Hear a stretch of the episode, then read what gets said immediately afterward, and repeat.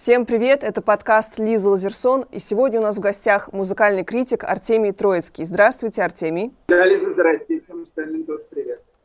Помимо санкций, которые объявил нам весь мир, мы попадаем еще, очевидно, в культурную изоляцию, и даже наши ближайшие такие музыкальные партнеры, Украина, которая всегда с нами делила одну сцену, а, они ну, вынуждены будут сейчас от нас отпочковываться. Я считаю, что э, на самом деле масштабы изоляции, причем изоляции по самым разным направлениям, изоляции экономической, изоляции финансовой, изоляции гуманитарной, в том числе культурной изоляции, масштабы будут огромны. То есть Россия превратилась, спасибо Путину за это, э, в настоящую страну изгоя. Да? То есть единственное, что сейчас миру нужно, и не всем, это Россия, это нефть и газ, а во всем остальном э, пошла Россия куда подальше, мы с буйно помешанными лжецами и подлецами э, дело иметь не хотим.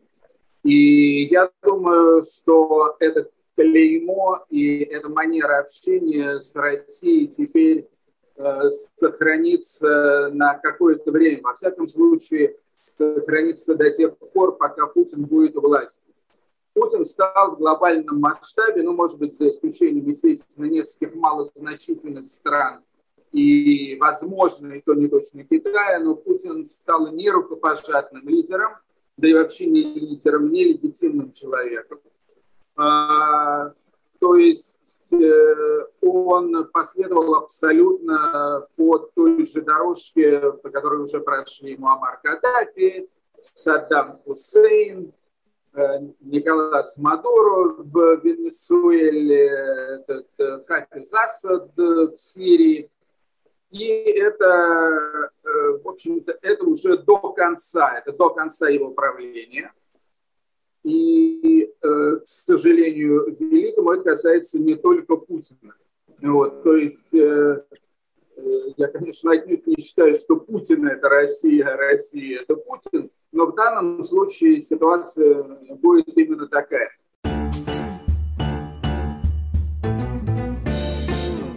Вы попали в журнал «Ровесник», и это было очень таким престижным местом для юного молодого человека, да, там, для начинающего журналиста, и писали рецензии ну, на такие альбомы, которые были просто никому недоступны, Beatles, Led Zeppelin и так далее. Как вы туда попали как это ощущалось тогда? Значит, история с журналом «Ровесник», она началась э, в 1972 году, когда мы с моим другом, кстати, еще пражским другом по имени Саша Костенко, мы с ним начали вести первую в Москве, и я думаю, первую вообще в России дискотеку.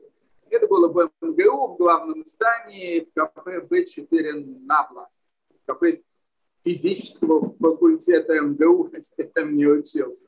Угу. Ну вот, стали мы вести эту дискотеку, и там, поскольку э, среди молодых ребят, студентов была огромная жажда всякой информации по поводу этих модных западных групп, всех этих битлов, цепелинов, дарсов, пинфлойдов и так далее, то дискотеку мы придумали такую. В первой части я произносил лекцию, то есть рассказывал о каких-то своих любимых группах, а во второй части уже мы ставили всякую веселую танцевальную музыку, и студенты отрывались. А, и эта дискотека, она стала очень модной. Да, кстати, аппаратуру для дискотеки мы опять же арендовали у наших друзей, у всяких подпольных московских рок-групп, в том числе даже у группы «Машина времени» время от времени. И стало это очень модное мероприятие. И однажды к нам э, зашла такая Ира Куликова. Она была аспиранткой и писала диссертацию, значит, про западную всякую протестную музыку. И она же была одним из авторов журнала «Ровесник». И послушала она мою лекцию и сказала, Артем, ты тот человек, который нужен журналу «Ровесник», потому что их заваливают письмами, расскажите нам, значит, всякой западной музыки, а рассказывать абсолютно некому, потому что никто из наших профессиональных музыковедов или журналистов-международников про эту музыку ничего не знает и знать не хочет. Ну, я пошел в журнал «Ровесник», э, там у меня была замечательный редактор Наташа Рудницкая, с которой мы быстро подружились. И я стал писать эти свои статейки про Deep Purple, Led Zeppelin и прочее, прочее. Вы говорите, что вот такая была ценность западных пластинок, а, а вам, в принципе, это было все достаточно доступно, потому что вы жили долгое время с отцом за границей, и такого пиетета, как обычный советский человек, который не мог да, подержать в руках а, а, пластинку группы Битлз, и, как мы знаем по фильму «Лето», в том числе на звук переписывал, пытался переписать тексты, снимал тоже на слух вслух аккорды с этих песен. Вот вы чувствовали какую-то свою такую, может быть, особенность или даже некую, может быть, несправедливость в этом, что вот вам так это все легко дается, и именно за счет этого вы и можете в том числе там стать журналистом, писать в престижный журнал? Вот это оригинальный вопрос. По-моему, э, никто э, Лиза до сих пор мне такого вопроса не задавал. А, думаю, я не, заморачивался на эту тему вообще. Я, в принципе, по натуре э, человек не особо рефлексирующий, очень беспечный, живущий одним днем и не слишком активно и глубоко задумывающийся о своей экзистенции, о том, почему так, а не иначе и так далее. Нет, э, пластинки, естественно, западные пластинки были в то время в Советском Союзе огромным культом. Они стоили бешеных денег. Ну, то есть, смотрите, скажем, у меня была студенческая стипендия 40 рублей. Э, когда я стал работать э, младшим научным сотрудником в Институте искусствознания, у меня была зарплата 115 рублей а, скажем, новый альбом э, тех же Pink Floyd или King Crimson или кого-нибудь там еще, модного западного, стоил на черном рынке где-то в Москве рублей 60. В провинции цены доходили до 70-80 рублей. То есть это было больше половины месячной зарплаты простого советского человека. А, доставать эти пластинки было сложно, но, слава богу, у меня были кое-какие связи. С одной стороны, с другой стороны, я очень активно вращался на черном рынке. Черный рынок тогда, ну, естественно, это не был рынок с прилавками и так далее, а черный рынок это была сеть, это был такой нетворк, большое количество людей, и торговали там самыми разными дефицитными вещами, вот. Но то, что меня интересовало, это были пластинки, но там были, например, и какие-то западные музыкальные журналы, ну, я уже не говорю об аппаратуре, валюте и так далее. Но таким как бы полноценным форцовщиком я не был, поскольку э, на черном рынке был э, исключительно в качестве музыкального фанатика, а не для того, чтобы деньги на этом зарабатывать. Mm-hmm. Деньги я в основном терял, э, вот, но главное, что я слышал большую часть э, той музыки, которая э, мне была интересна. Еще фильм «Лето», в котором было прекрасно, на мой взгляд, вот показана именно э, вот эта вот культура, которая российская, советская, которая э, возникала буквально из каких-то осколков западной культуры. Вот оценивая сегодня трезво, как бы из сегодняшнего дня, оценивая э, вот такой ранний русский рок, э, можно ли сказать, что да, это была попытка скопировать э, западный рок? Или нет? Или это было что-то отдельное, самобытное? Я бы сказал, что с русским роком история, история непростая, ну, скажем так, неодномерная. Если говорить э, о музыкальной составляющей русского рока, то, в общем-то, к сожалению, в отличие там, от немцев или, там, скажем, в отличие от Боба Марли на Ямайке, в общем-то, ничего нового в жанр, ничего нового в рок-музыку наши музыканты не привнесли. И, в общем-то, они более или менее занимались копированием э, своих любимых западных прототипов. У кого-то это были Битлз, у кого-то это был, там, скажем, хард-рок, э, там, типа Led Zeppelin, у кого-то потом это были группы типа Depeche Mode, всякие электронные и так далее. Так что в этом смысле русский рок, конечно, большого следа по себе не оставил. Но у русского рока было другое. А именно он всегда был силен своей содержательной стороной. Вот, и, скажем, поэтому э, я бесспорно считаю главным архитектором и первым, кстати, отцом-основателем, можно сказать, русского рока э, Андрея Макаревича, потому что он был первым, кто начал писать э, вот эти вот э, содержательные, умные, отчасти смелые даже тексты. То есть он стал тем человеком, который как бы объединил две традиции. С одной стороны, западную, вот эту самую электрическую рок-музыку, с другой стороны, как парень из такой типичной московской интеллигентской семьи, он прекрасно знал э, творчество Александра Галича, Владимира Высоцкого, Юлия Кима, Булата Акуджавы и так далее. И вот объединив вот э, эти две стихии, такую русскую поэтическую, интеллектуальную, бардовскую и западную электрическую, драйвовую, и, собственно, и получился тут этот самый русский рок. И mm-hmm. я считаю, что, конечно же, э, тексты – это самая сильная сторона русского рока, э, но это же и его ахиллесова пята. То есть, скажем, когда в конце 80-х годов, э, во время перестройки и гласности, Советский Союз стал очень модной страной, то западные продюсеры, музыканты и так далее, они все накинулись голодным урчанием на этот самый русский рок. Ну и были попытки продвинуть на Западе, там, скажем, Бориса Гребенщикова, Петра Мамонова со звуками ему, там, группу Горький парк и так далее. Все эти попытки э, завершились полным провалом, именно вот по этой причине русский рок оказался, ну, то, что называется по-английски э, non-comparable, несовместимым, э, скажем, с западным пониманием этого самого рока.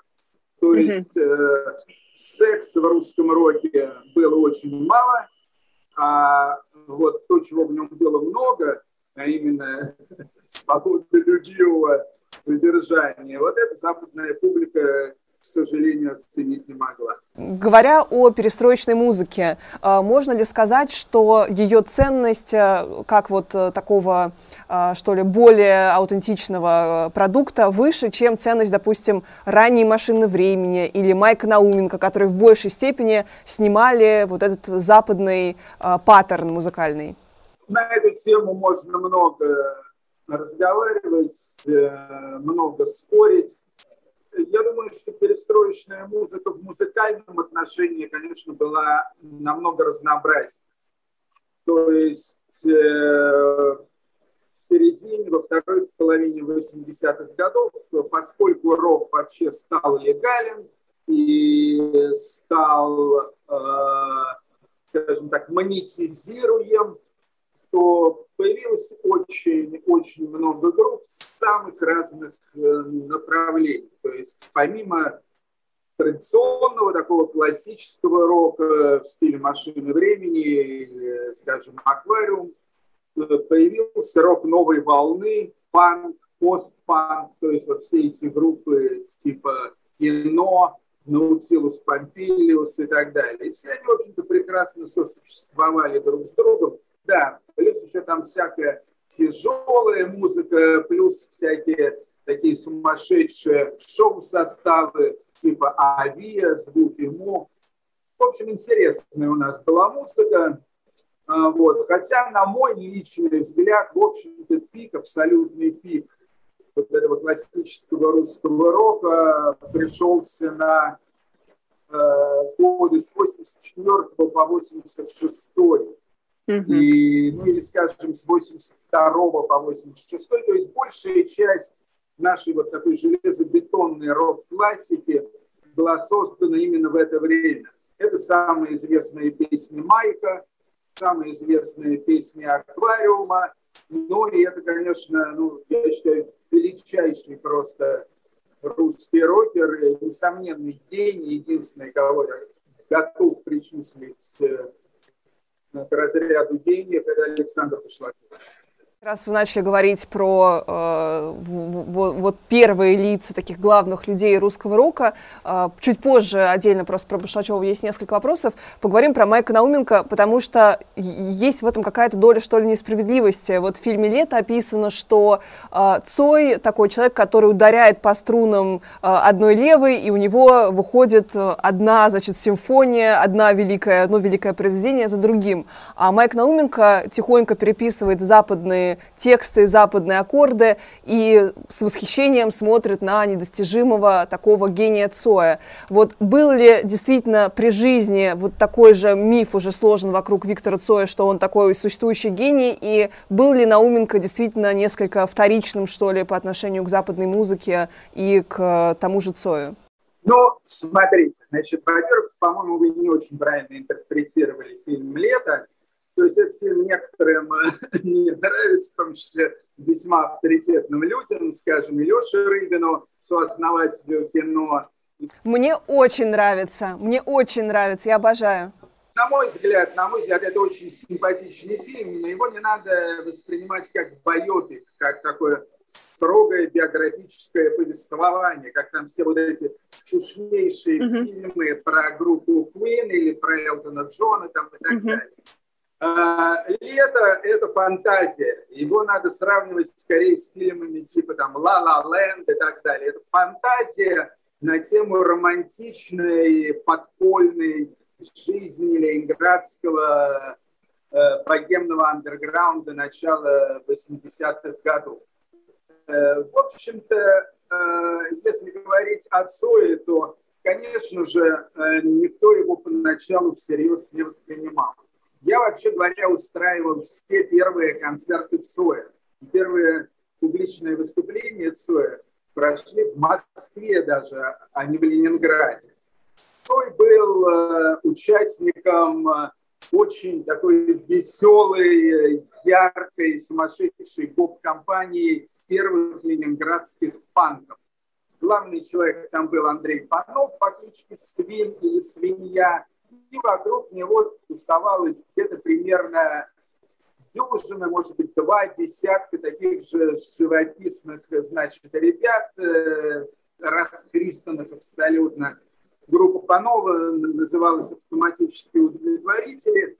Но в этой же компашке там был и Цой, и Рыба, и они тоже начали писать, возможно, даже под влиянием Свина, свои песни. Вот, и песни на самом деле были очень симпатичные, э, не очень в стиле классического русского рока. И э, Майк был для Цоя, конечно, огромнейшим авторитетом. Потому что Майк на самом деле писал прекрасные песни. С одной стороны, да, он э, находился под сильным влиянием э, западных авторов, несомненно. И некоторые его песни, но это как бы такие авторизованные версии каких-то известных западных рок-шедевров. Ну, скажем, знаменитейшая песня Майка, эпическая «Уездный город Н», это такой вот как бы русско-советский парафраз на песню Боба Дилана «Desolation Road». Это с одной стороны. С другой стороны, в чем я вижу огромную, огромную заслугу Майка, и почему я его очень люблю. Ну, на самом деле, я его люблю по разным причинам. В первую очередь, потому что он был милейший, душевнейший человек, прекрасный человек, что среди музыкантов и рокеров в том числе встречается не так часто. Но если говорить о его, скажем так, художественных заслугах, то он стал у нас первым э, автором, который, в общем-то, стал писать э, тексты в таком истинно рок-н-ролльном стиле. То есть он стал петь о сексе, он стал петь э, об алкоголе, он стал петь, э, значит, обо всяких таких хитроумных э, отношениях и так далее. Э, до него этого не было. То есть, если вы возьмете песни Макаревича или Гребенщикова, они все достаточно абстрактные. Там про какие-то корабли, там про какие-то свечи, про какие-то нирваны, там и прочее, прочее. Э, особенно у Макаревича. Э, вот. А, а Майк, он, значит, стал писать песенки в таком совершенно уличном ключе, и это было дико непривычно для нашей публики. Я, опять же, э, был организатором первого большого публичного выступления Майка в Москве. Это было в Северном Чертаново, где-то октябрь или ноябрь 80-го года. Он там впервые в Москве выступал, аккомпанировала ему, кстати, группа «Аквариум». Его выступление стало для московской публики шоком. То есть он там пел э, песни, скажем, «Ты дрянь», со словами там типа «Ты хочешь, чтобы все было по первому сорту, но готова ли ты к 502-му аборту, ты дрянь?» Или «Ты спишь с моим басистом и играешь в бридж с его женой, я все прощу ему, ну скажи, что мне делать с тобой?» Ну и так далее. Не пели у нас об этом никто никогда. Немножко пел Высоцкий, может быть. Было у него некоторое количество таких приплотненных песен с сексуальным подтекстом, но не более того. Так что Майк на самом деле был очень влиятелен. И, кстати говоря, когда автоматические удовлетворители свин, сои и так далее заявились ко мне в Москву, это было в конце 80-го года, уже зимой, в декабре, наверное, то они мне сказали, что телефон им дал Майк. То есть Майк у питерских панков был самым авторитетным э, музыкантом и автором, не Гребенщиков.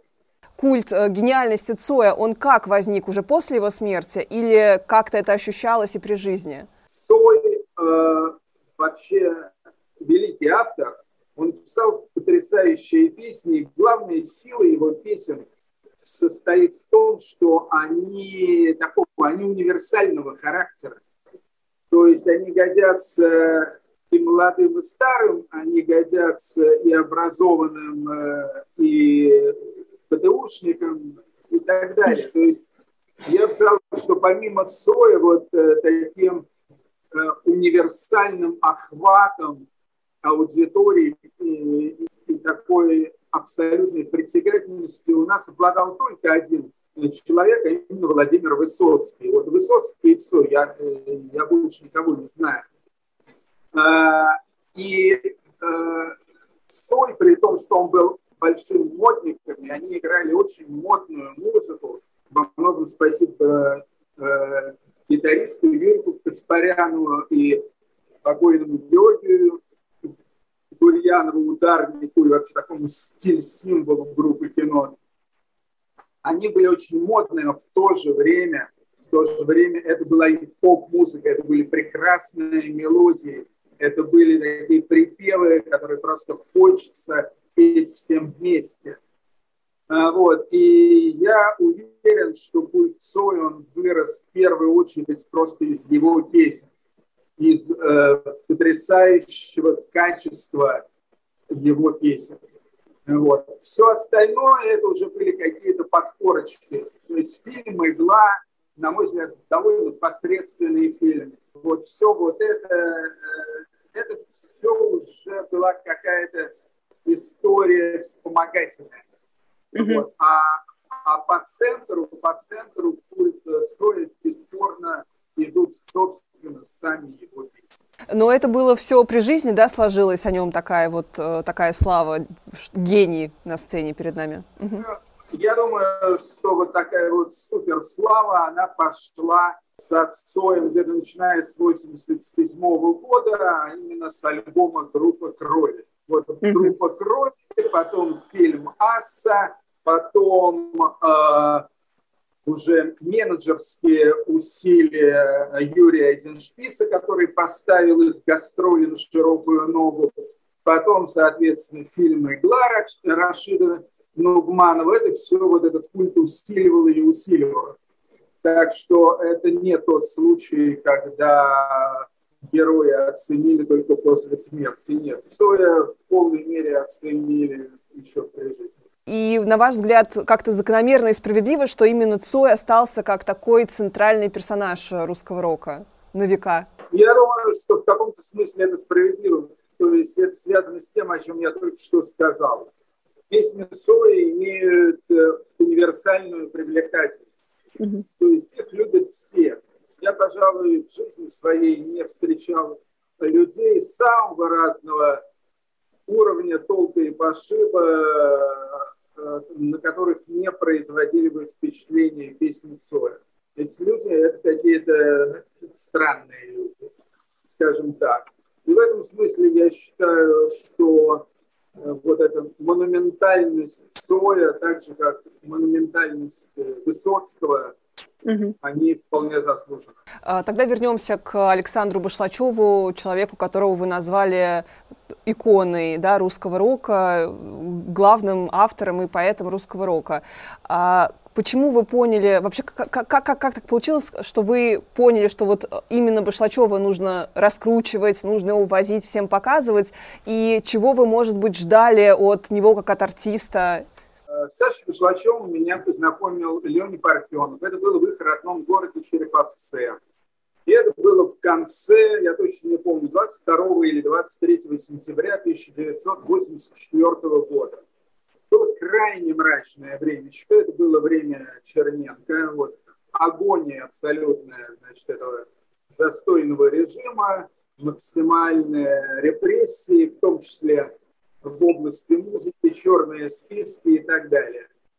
И Леня Парфенов пригласил меня в Череповец, где он работал на телевидении. Мы с ним записали беседу о молодежной музыке. И вечером того же дня э, у Лени в гостях мы собрались втроем с Башлачевым, и Сашка, значит, э, стал петь песни. Но я сразу понял, что я ничего лучше в жизни не слышал. Башлачев – это поэт абсолютно уровня Пушкин, Лермонтов, э, Есенин, Маяковский, Мандельштам. То есть это, это великий поэт, точка. Э, я думаю, что любой э, литературовед, ну, если не любой, по крайней мере, многие mm-hmm. профессиональные литературоведы это подтвердят. Это с одной стороны. С другой стороны, он был, конечно, совершенно волшебным человеком. Вот, то есть я нескольких э, гениев в своей жизни встречал, мне сильно посчастливилось. Э, и вот Башмачев был одним из них, и это было очевидно. То есть вот всякие эти фразы типа «от него сияние исходит», ну вот, на мой взгляд, э, к Боре Гребенщикову это не относится. От него я никакого сияния не видел. Помимо своих гениальных стихов, Башлачев, конечно же, обладал и определенной магнетической силой. Он, он, был, он был необычным человеком, несомненно.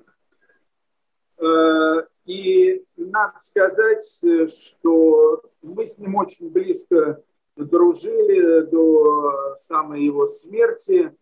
Он совершенно не стремился сделать какую-то артистическую карьеру.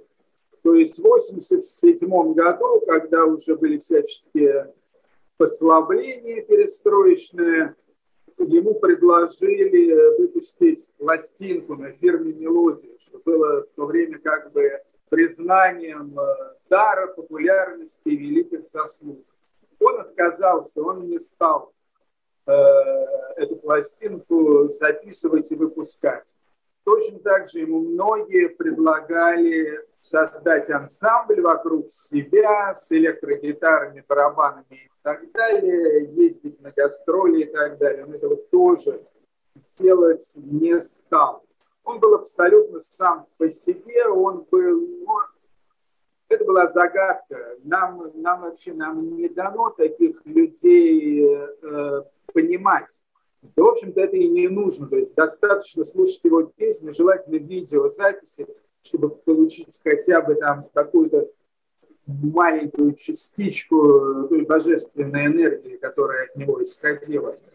Вот, этого, этого вполне достаточно говорить о нем как об артисте в каких-то терминах шоу-бизнеса и так далее, ну, это просто кощунство. А когда читаешь биографию Башлачева, вот прям поражает, что все буквально говорят, э, не усмотрели, не досмотрели, как-то не так отнеслись. И в целом его перед уже самоубийством какая-то преследовала неустроенность, что ли, что ему негде было перекантоваться, и вот вы вспоминали, что он к вам просился, и вы как-то так ему сказали между делом, мол, э, нету сейчас возможности принять тебя, ну и, в общем, много его таких э, историй было. А, и задним числом все понимают, что да, там была какая-то депрессия, понятно, творческий человек, а, но все-таки как так получилось, что гений, да, по сути, такой человек такого масштаба оказывается в такой жизненной ситуации? Вот банальной какой-то неустроенности человеческой? Я боюсь, что с гениями это очень часто случается, потому что гении – это почти всегда люди крайне неустроенные. То есть имеется, естественно, счастливое исключение. Есть там, скажем, Дэвид Боуи, который тоже был несомненным гением. Но при этом э, как бы он или с помощью его друзей и подруг но, в общем-то, как бы он выруливал неплохо и в материальной жизни тоже. То есть он зарабатывал, у него все было в порядке, и это исключение, а не правило. А если мы посмотрим на судьбы других гениев, там, ну, кто угодно, Моцарт, э, Модельяни, практически все все величайшие русские поэты и так далее, у всех несчастные судьбы. Так что, э, да, я, я каюсь, я в этом каялся много раз и на бумаге, и на камеру. Э, я чувствую свою вину, личную вину э, в том, что произошло с Башвачевым, что буквально за неделю до его самоубийства он был в Москве, это были его последние дни в Москве. Вот, и он зашел э, ко мне в гости с его подругой Настей Рахлиной, которая уже была, оказывается, беременна в то время, я этого не знал. Зашли, значит, они к нам в гости. Вот. И мы, естественно, прекрасно проводили время, разговаривали, выпивали, что-то пили, кого-то обсуждали. А, вот. И не то, чтобы он мне сказал, можно ли мы у тебя поживем, но он как бы, в общем, по, его поведению было видно, что он ужасно не хочет уходить. А это был как раз э, февраль, начало февраля, холодно mm-hmm. и так далее. В общем, как-то со скрипом и с тяжелыми вздохами они, они ушли. Ну, а потом случилось то, что случилось, и э, ну, я считаю, что это был самый, самый плохой поступок в моей жизни. Э, вот. Mm-hmm. Мне, конечно, надо было, мне их надо было приютить, тем более квартира была, ну, мы тогда с второй женой снимали квартиру в двухэтажном домике на метро Беговая. Там были такие двухэтажные, абсолютно деревенского вида такие дома-бараки, построенные немецкими военнопленными. Можно было, можно было там Сашу с Настей разместить. Вот. Но я был тогда, конечно, сильно увлечен другими делами. Увы, увы, не сделал э, очень важного. А, есть такое мнение про Бушлачева, что вот он, были от него такие ожидания, как от гения, и он э, больше не смог, понял, что больше ничего такого гениального пока, да, не, не может выдать. Наверное, конечно, это там депрессия сыграла роль. Это действительно так или как, какая-то другая была, возможно, причина, стоящая за этой депрессией, которая с ним случилась? Да, я боюсь, что это на самом деле так, потому что, в общем-то, все песни все песни э, Сашка написал ну, где-то до мая, может быть, июня 1986 года включительно. И вот после этого, то есть э, половину 86-го, весь 87-й, начало 88-го года, в общем-то, он ничего нового не сочинил. То есть он говорил о том, что что-то у него там пишется, вот, имеются там какие-то то ли реальные, то ли апокрифические значит, сведения, mm-hmm. что он написал там очередную эпическую такую макси-песню под названием «Архипелаг Гуляк», но э, я в этом сомневаюсь. Я в этом сомневаюсь. Э, у него, да, у него наступил какой-то такой творческий кризис, какая-то менопауза такая поэтическая. А, вот. Э, и, конечно же, конечно же, это, это очень влияло на его моральное состояние, потому что все от него ждали новых гениальных творений, а у него ничего не получалось. Конечно, да, я думаю, что наряду с общей неустроенностью, и бог знает чем еще, но это тоже mm-hmm. сыграло роль в развязке этой трагедии. А, Бушлачев – это человек, который э, ну, вот, стал тем поворотным моментом в, творческом, в творческой карьере Егора Летова, потому что Летов услышал Бушлачева и полностью поменял свой стиль, вот, перепридумал, может быть, даже переприсвоил вот эту русскую хтонь, да, все такое русское, исконно-посконное. А почему вы не разделяете культ э, Егора Летова, который вот в том числе сейчас прямо э, не, не так давно возник, так скажем? Ну, я могу сказать, что отчасти это связано достаточно субъективной причиной, кстати говоря, имеющей отношение к Башлачеву. А, я познакомился с Егором Летовым. А, у них был гражданская оборона, был концерт в кинотеатре «Звездный». Это было, наверное, где-то, я думаю, было тоже в какой-то холодный сезон, то ли в 87-м, то ли в 88 году. Послушал я гражданскую оборону, да, потом мы там еще выступали вместе с ним, там еще, как в то время было принято, шли какие-то обсуждения, дискуссии и так далее в стиле перестройки гласности. А, вот. И потом я с ним, э, значит, разговорился уже в гримерке, и речь зашла об Шлачеве. И Егор Летов как-то очень пренебрежительно о нем отозвался. Сказал, что Башлачев, ну что такого-то, ничего особенного. Мне вот это как-то очень не понравилось, и это, конечно, наложило отпечаток на мое отношение к Летову просто как к человеку.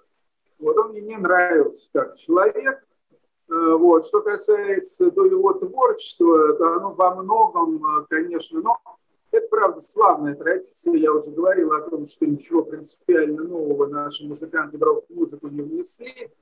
Но просто были некоторые такие более самостоятельные авторы, а некоторые менее самостоятельные.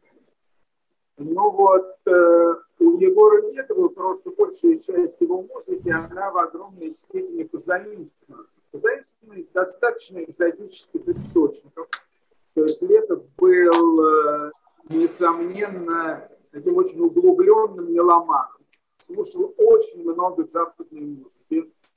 Было у него много пластинок, то есть это меня даже удивило, его наслушанность. Но при этом как бы, музыка его была не оригинальной.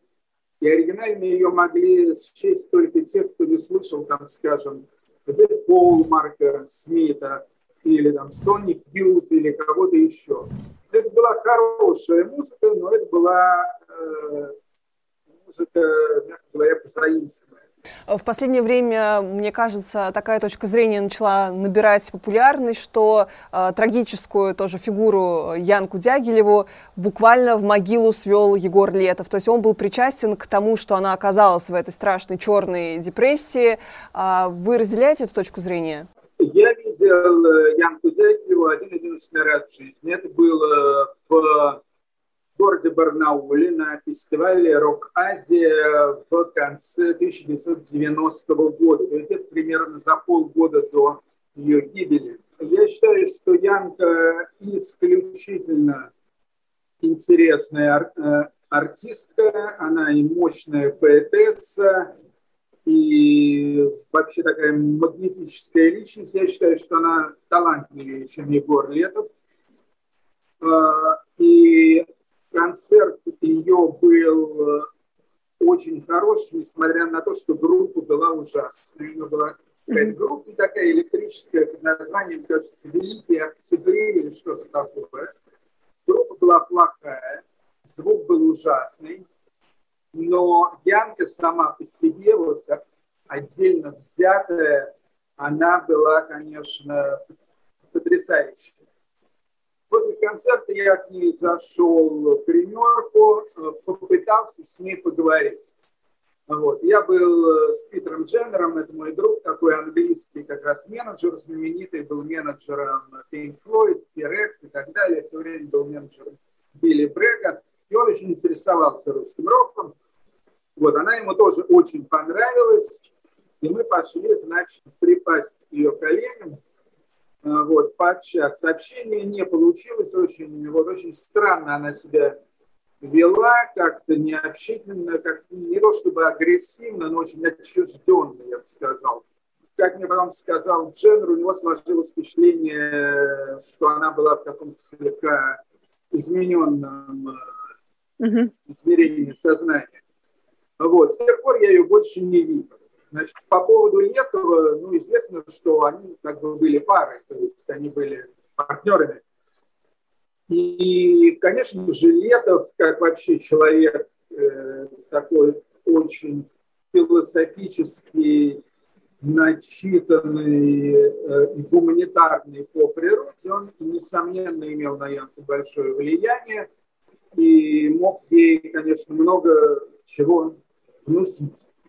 Вот. Но тут я не боюсь, не берусь делать какие-то выводы насчет, э, насчет темной пучины, суицида, самоуничтожения и так далее. После распада Советского Союза русский рок приказал долго жить, а Артемий Троицкий неожиданно увлекся рейвами, да, вместо рок-музыки. Вот вы действительно так быстро сменили свое увлечение или просто что-то такое витало в воздухе, что нужно, ну, как бы русским роком уже э, заниматься как-то, не знаю, неинтересно, не э, как-то действительно он умер, да, и вот вы понимаете, что нужно идти туда, где э, что-то более перспективное и вам интересное. Нет, тут на самом деле история такая многомерная, я бы сказал. Ну, э, во-первых, во-первых, э, с роком, на самом деле, в начале 90-х годов с русским роком произошли всякие малоприятные вещи. То есть некоторые люди уехали, скажем, Жанна Агузарова, Вася Шумов, еще куча народа эмигрировала временно и постоянно. Э, некоторые умерли, э, Цой, Майк, Башлачев, естественно, вот, то есть, э, да, некоторые уехали, опять же, по работе, скажем, Борис Гребенщиков э, в Лондоне жил там, в 90-м, 91-м, 92-м, по-моему, году и так далее. В общем, как-то вся эта поляна очень э, основательно опустела. Вот, конечно, сделалось мне немного скучнее. Да, а новая волна, там, Мумитроль, Земфира и так далее, эта новая волна еще не пришла. Э, так что это одно обстоятельство. Второе обстоятельство по поводу рейвов, ну, то, что рейвы тогда происходили во всем мире. То есть я вообще в Лондоне в 88-89 году посещал еще всякие подпольные рейвы в Истенде и так далее. По поводу рейвов э, я могу сказать, что эта музыка мне никогда не нравилась. То есть музыка техно, музыка транс и так далее. Никогда мне эта музыка не нравилась. То есть я мог под эту музыку танцевать, естественно, и танцевал там иногда до 6-7 утра. Но слушать эту музыку категорически невозможно. Вот. И слушать я ее никогда не слушал. И этих техно-артистов и рейв-диджеев я никогда, в отличие, там, скажем, от рок-музыкантов, не пропагандировал э, и не продвигал. Но история была как и пикантная, история была модная, и тому же я дружил с этими питерскими ребятами, Иваном Салмаксовым и прочими, которые, собственно, эти рейвы устраивали. Сначала в Питере, в разных местах, ну, это были подпольные рейвы, разумеется, вот. Э, это обычно происходило, скажем, в питерском планетарии. Вот имеется питерский планетарий в центре города, там на Петроградской стороне около Петропавловки. Закрывается этот планетарий, скажем, там 6-7 часов, проходит еще несколько часов, полночь близится, и тут начинают, значит, в планетарий всякие странным образом одетые юноши и девушки. И вот, значит, так происходили эти самые рейвы. Примерно так же, как ночники в подмосковных ресторанах, э, тоже подпольные ночники в советское время. На этих ночниках, кстати, пели и Высоцкий, и Пугачева. Кто там только не выступал. Ну, тоже была сугубо подпольная история. Ну вот, я знал этих ребят, и когда они решили сделать рейв в Москве, то они ко мне обратились за помощью в плане пропаганды. А я тогда работал ни много ни мало, но начальником музыкального вещания российского телевидения, телеканала «Россия». Ну, большим начальником. Делал там, на самом деле, что хотел. Вот, особенно после августа 91-го, где я себя героическим образом проявил. А, вот. Ну и, соответственно, я внес свою лепту пропаганду легендарной Гагарин партии. Аффикс Твин, который приезжал на Бритронику, и потом это настолько было ужасно организовано, что он сказал, больше никогда не приеду в Москву. А, и также в концерт Дэвида Боуи, который буквально сказал то же самое, больше никогда не приеду в Москву, и не приехал. А, я понимаю, что не непосредственно вы э, имели отношение к организации концерта Дэвида Боуи, но все-таки почему этот концерт и выступление Aphex Twin а было так ужасно организовано? Нет, ну, во-первых, я хочу сказать, что Aphex Twin выступал э, на фестивале Britronica, и помимо Aphex Twin а там было еще где-то полдюжины, по крайней мере, очень известных британских э, электронных групп.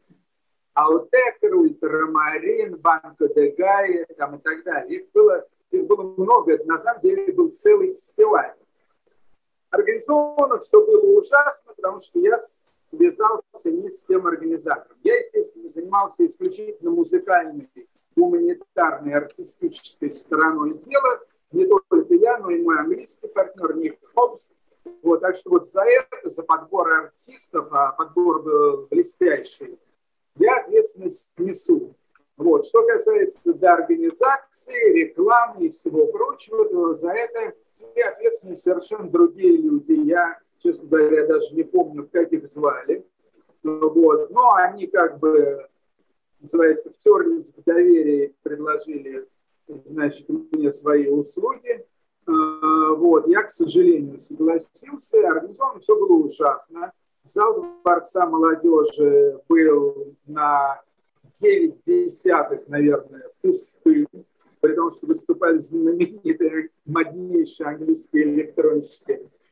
А, вот. Правда, там были еще и клубные их выступления тоже, помимо вот этих вот больших фестивалей. В клубах все уже прошло очень даже неплохо.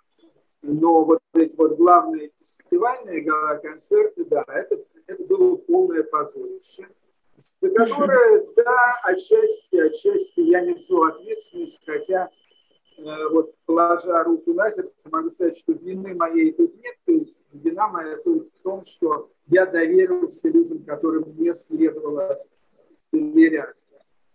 Э, вот. Что касается до концерта Боуи, то опять же, опять же, ну это похожая история на самом деле. В общем-то, договаривался с Богом и я, поскольку мы с ним вообще как бы состояли в некоторых э, отношениях. И много раз встречались, мы познакомились с ним в Париже в 91 году. После этого несколько раз виделись в разных городах мира, ну, в Лондоне в первую очередь.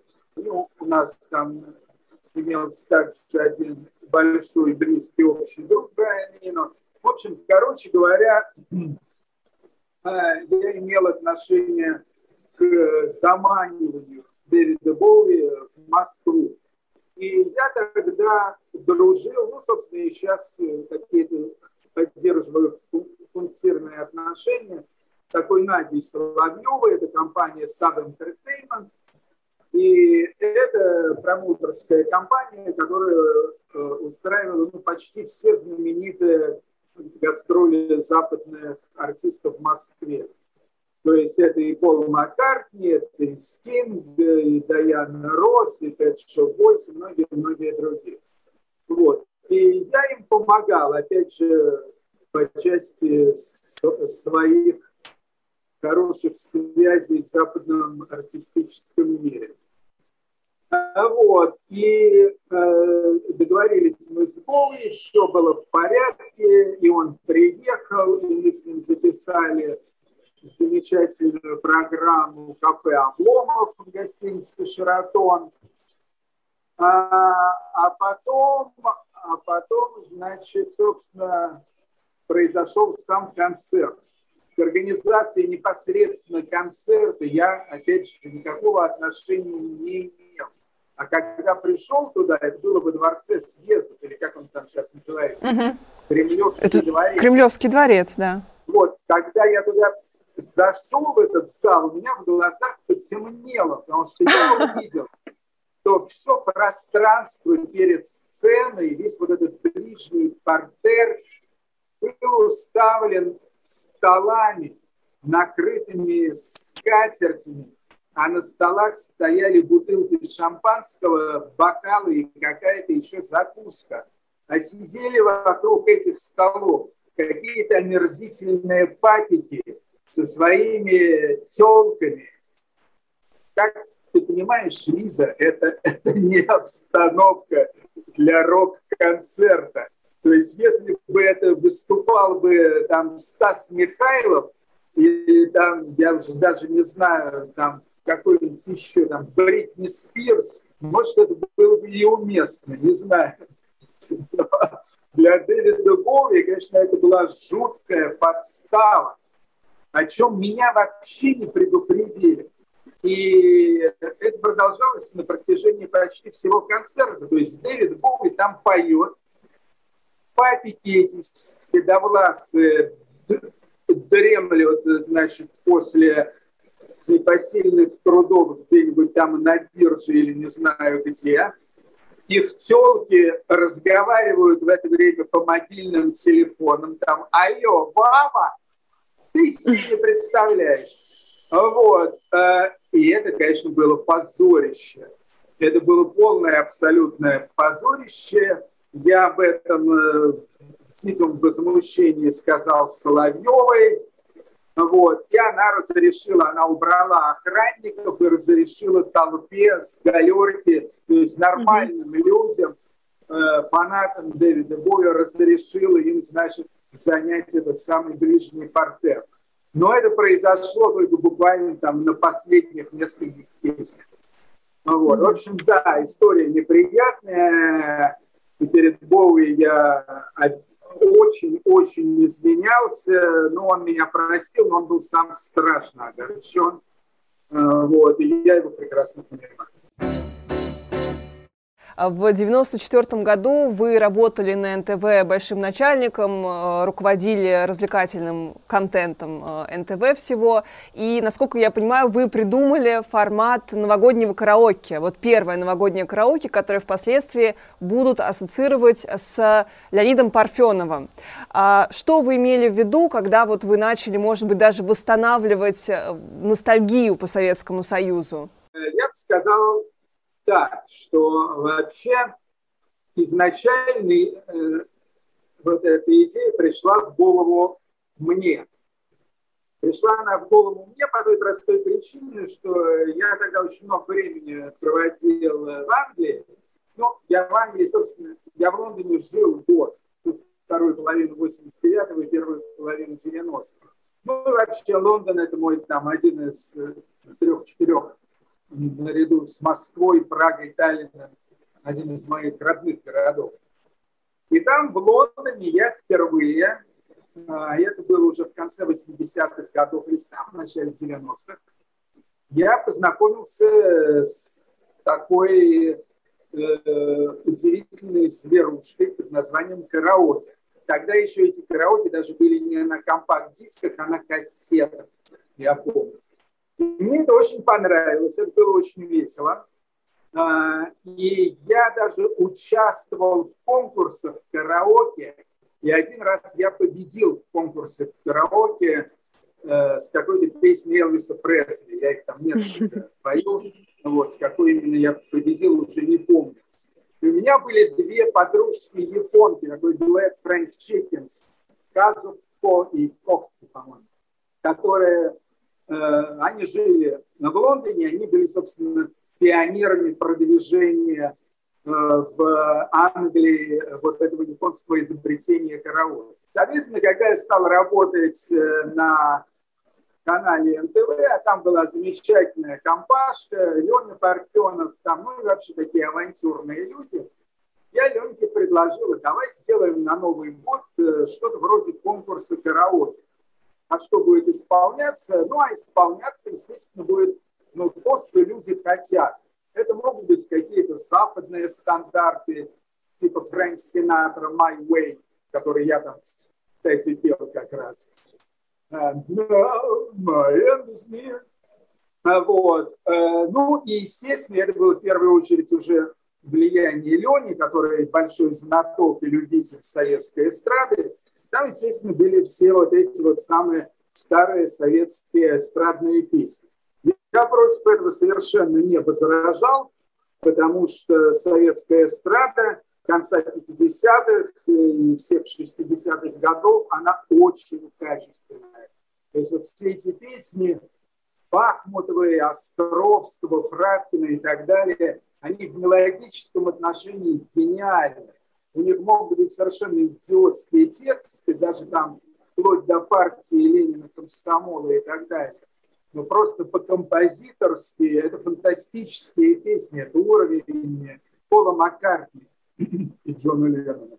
Короче говоря, вот э, так мы запустили этот самый формат, можно сказать. Вот потом как-то о моем авторстве или, скажем так, о, о моем изначальном импульсе все, э, все забыли. Ну, хорошо, что остался Леня Парфенов, Долгое время, Артемий, вы были главным человеком в российской музыке. Вот в какой момент вы перестали им быть? Ну, мне трудно сказать. Дело в том, что та музыка, которой я занимался, ну, в некоторой степени до сих пор занимаюсь, это все-таки не музыка почтенных старцев, вроде меня. Мне уже 66 лет и 6 месяцев. Конечно же, э, гнаться, как там говорили в свое время, задрав штаны за молодежью в столь э, солидном возрасте, ну, это, это довольно смешно. Поэтому я постепенно, постепенно как бы отпускал какие-то простые правления. Э, вот. Сначала телевизионные, потом какие-то еще. Э, то есть я бы сказал, что на, на протяжении еще всех нулевых годов я очень активно в этом деле участвовал. Вот, у меня же были всякие рекорд-лейблы, кстати, с той же Надей Соловьевой. У нас э, э, была э, фирма грамзаписи General Records, мы там выпускали все от Аллы Пугачевой там, до тувинского горлового пения. А, значит, потом у меня было тоже такое совместное предприятие с концерном «Союз», там у меня было целых три лейбла. Э, «Восход», «Закат» и «Зенит». Э, вот, где я выпустил огромное количество пластинок и наших, и западных артистов. Это продолжалось э, на протяжении всех 90-х годов. Вот, в частности, кстати, замечательную феминистическую группу «Барто». Я выпустил первые их несколько альбомов. Или, может быть, вы знаете такого культового персонажа Пахома. Вот опять же, первые mm-hmm. два или три альбома Пахома я выпустил. То есть э, у меня были такие экстремальные, я бы даже сказал, ультра-экстремальные релизы на этих лейблах с Союзом. Вот. Э, но потом, потом, да, я как-то стал от этого дела отходить. Отчасти это связано с тем, что э, повестку наиболее актуальной музыки у рока перехватил хип-хоп и рэп. А хип-хоп и рэп мне просто с музыкальной точки зрения совершенно не, бли, не близки, мне это не нравится. Вот, и этим мне заниматься уже совсем не хотелось. Я думаю, последним таким, что я запустил, к сожалению, без меня, оно э, потихонечку заглохла, это музыкальная премия «Степной волк». Вот, она проходила, я думаю, где-то лет 6 или 7, mm-hmm. Как правило, в Центральном доме художника, и это была, ну, скажем так, профессиональная, качественная музыкальная премия, э, которую присуждали музыкальные критики, журналисты, опять же, какие-то продюсеры, рекорд-лейблы и так далее. Вот. Это, пожалуй, было последнее, что я инициировал. Вот. А потом уже все как-то катилось э, по инерции, время от времени теряя то одну, то другую деталь. Артемий, у нас последняя рубрика «Вопросы из анкеты для девочек». Любимая игрушка? в детстве я любил играть э, в маленькие такие английские машинки. У меня была такая серия, называлась Matchbox. То есть машинки из спичечных э, коробков. Mm-hmm. Они были маленькие, металлические, но точные копии настоящих mm-hmm. машинок. Вот это единственная игрушка, к которой я был сильно привязан. Ну, у меня их было штук 100 этих машин. Mm-hmm. А, ты себе нравишься? я к себе отношусь абсолютно равнодушно. Мне нравлюсь, мне не нравлюсь, к себе никогда не копаюсь. И как-то вот сама эта тема, хорош я или нет, никогда не занимала. Любимая еда? Из э, традиционных русских блюд э, я очень люблю пельмени. Я вообще очень люблю всяческие пельмени, и русские, и среднеазиатские, и японские, и китайские. Но они все, естественно, по-разному называются. Так что, скажем так, пельмени во всех их инкарнациях. Угу. А, что ты делаешь в свободное время? Я очень люблю спать. Прекрасно. Аналогично. Ты влюблен? периодически, иногда больше, иногда меньше, но вообще очень приятно чувствовать себя влюбленным. А, вот. Mm-hmm. И я стараюсь этот огонек себе поддерживать. А, твои лучшие качества?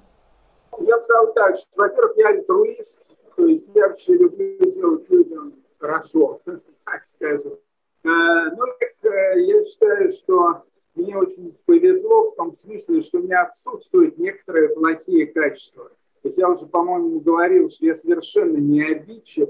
Точно так же я могу сказать, что я просто патологически независтлив. То есть я себе теоретически представляю, что такое зависть, и как можно кому-то завидовать, но сам я этого чувства никогда не испытывал. Качества, которые тебе в себе не нравятся? Я поверхностный человек. Э, я, как я уже сказал, я не люблю анализировать свои поступки, я не люблю сам себя судить, средить и так далее. Отчасти это делает мою жизнь намного проще, но отчасти, может быть, это и плохо, то есть это, возможно, не дает мне самосовершенствоваться. Нет? Угу. О чем ты жалеешь? Я жалею о том, что слишком самостоятельно провел э, свою жизнь, особенно, особенно ее первые пять десятков лет, и что я недостаточно общался со своими предками, бабушками, дедушками, папой и мамой. Они все ушли, причем уже довольно давно, и мне их очень не хватает, и мне хотелось бы задать им очень много вопросов, которые я, к сожалению, задать им э, уже не могу. Вот. Я, я жалею о том, что я очень рано отпочковался от своих корней и о том, что не смог как следует, как следует их оценить. Артемий, спасибо вам огромное. Пока, удачи. Отключаю. Спасибо.